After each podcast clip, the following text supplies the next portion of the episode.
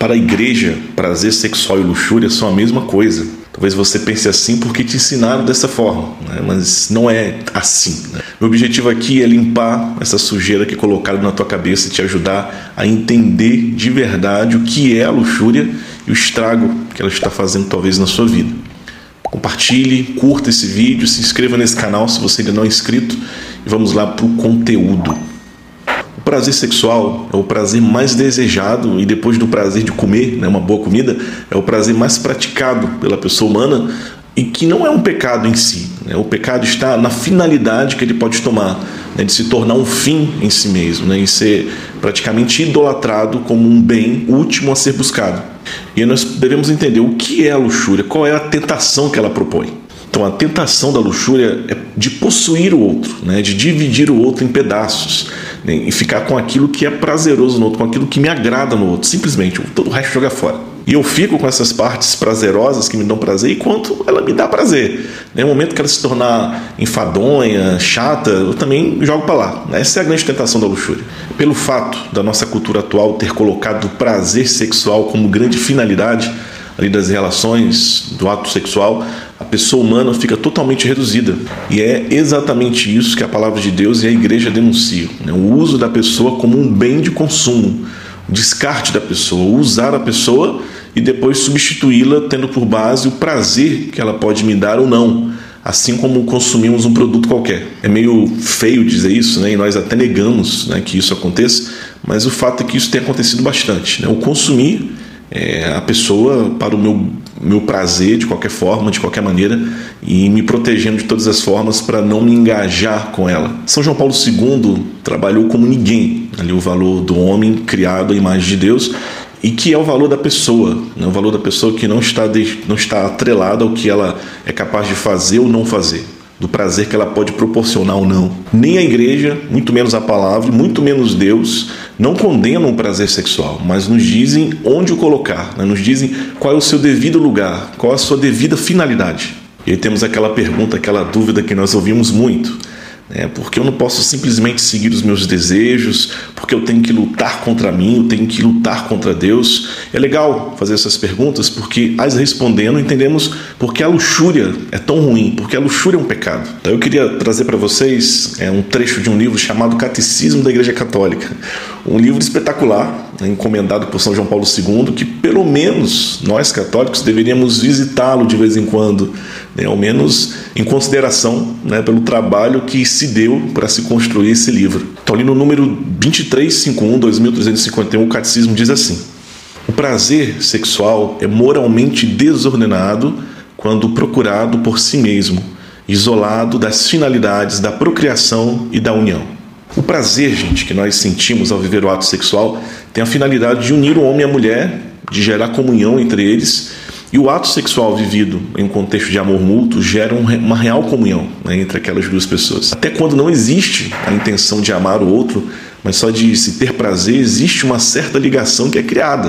Então você pode imaginar quando existe um amor e uma responsabilidade naquele ato, naquele, naquele momento de prazer vivido a dois. Esse ato prazeroso não pode estar desconectado desse desejo de gerar também, né? de, de se abrir a prole. Tem um ponto interessante aqui, é, não sei se você já imaginou, mas imagina se esse ato não fosse prazeroso.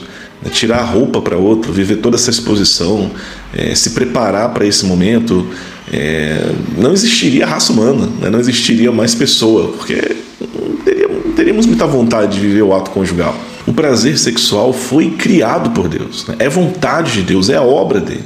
São Tomás disse que existia até muito mais prazer antes do pecado no ato conjugal, ali dos nossos primeiros pais.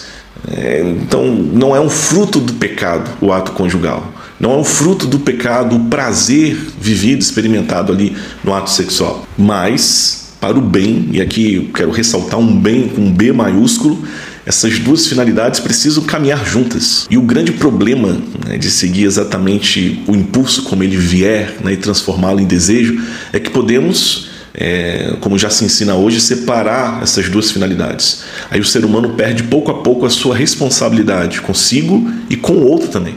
Isso porque o nosso instinto não tende diretamente para o bem do outro, porque temos essa tal concupiscência da carne. Por isso que se o prazer sexual em si, a finalidade, Então eu não vou querer mais me unir de verdade a ninguém.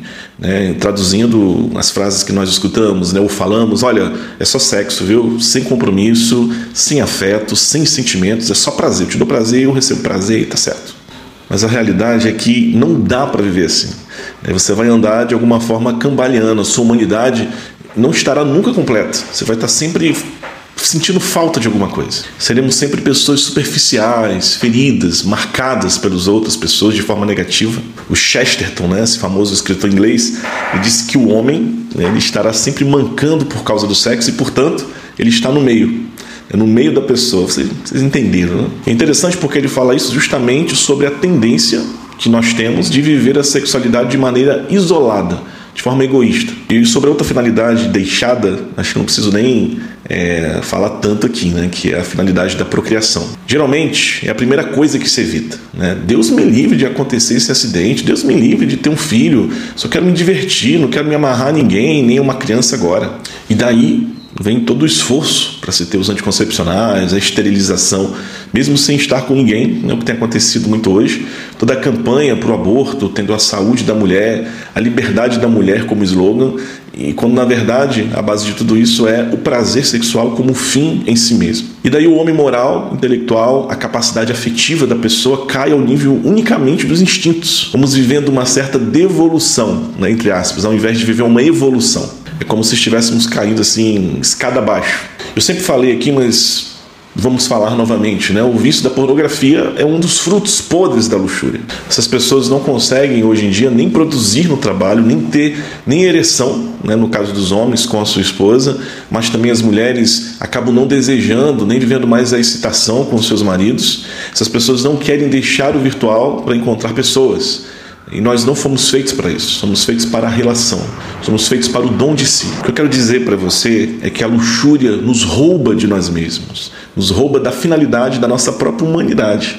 E aí você se pergunta, mas Davi, como viver a ordem das coisas? Como vencer a luxúria? Primeiramente, procurando com a razão aceitar, reconhecer toda essa realidade e assumindo uma postura de responsabilidade com você e com os outros. Isso já vai fortalecer a tua vontade de uma forma assim espetacular. Uma segunda coisa é procurar se conhecer e procurar ordenar os teus sentimentos a partir do teu interior. Procure entender, até com a ajuda de alguém, as tuas carências, os hábitos que você já tomou a forma, por exemplo, como você olha uma mulher que te atrai. Também é importante alimentar a tua inteligência né, sobre tudo isso com uma boa literatura, com vídeos que te ajudarão é, a alimentar a tua vontade. A tua vontade vai querer amar e vai perguntar à tua inteligência como eu posso amar. Sua inteligência precisa estar, tá, estar ali bem formada para isso. Da mesma forma que a tua inteligência precisa estar bem formada, é importante também parar de consumir conteúdo que acentue em você essa tendência, essa tendência que você já tem. Você está viciado em pornografia? Não deixe de ver só pornografia, mas também aquelas séries que você sabe que vão ser um gatilho para você. Eu não poderia deixar de falar da oração, né, que deve ser uma constância em nossa vida. O contato com Deus, a intimidade com Deus, que vai nos ajudar a olhar longe, a nos conhecer, a entender a nossa real dignidade como pessoa. Com a oração, seus impulsos, suas intenções, a finalidade que você tem das coisas vão sendo transformadas pouco a pouco. É isso, gente. No momento em que eu gravo e publico esse vídeo, nós estamos vivendo a quaresma. Espero que este vídeo ajude você a ser mais pessoa, a se dar mais e a receber de verdade os outros como eles são. Coragem, vamos avançar no verdadeiro amor, no amor humano que é inspirado e é fundamentado em Deus. Não esqueça de compartilhar. Obrigado por ficar até aqui e até o nosso próximo vídeo.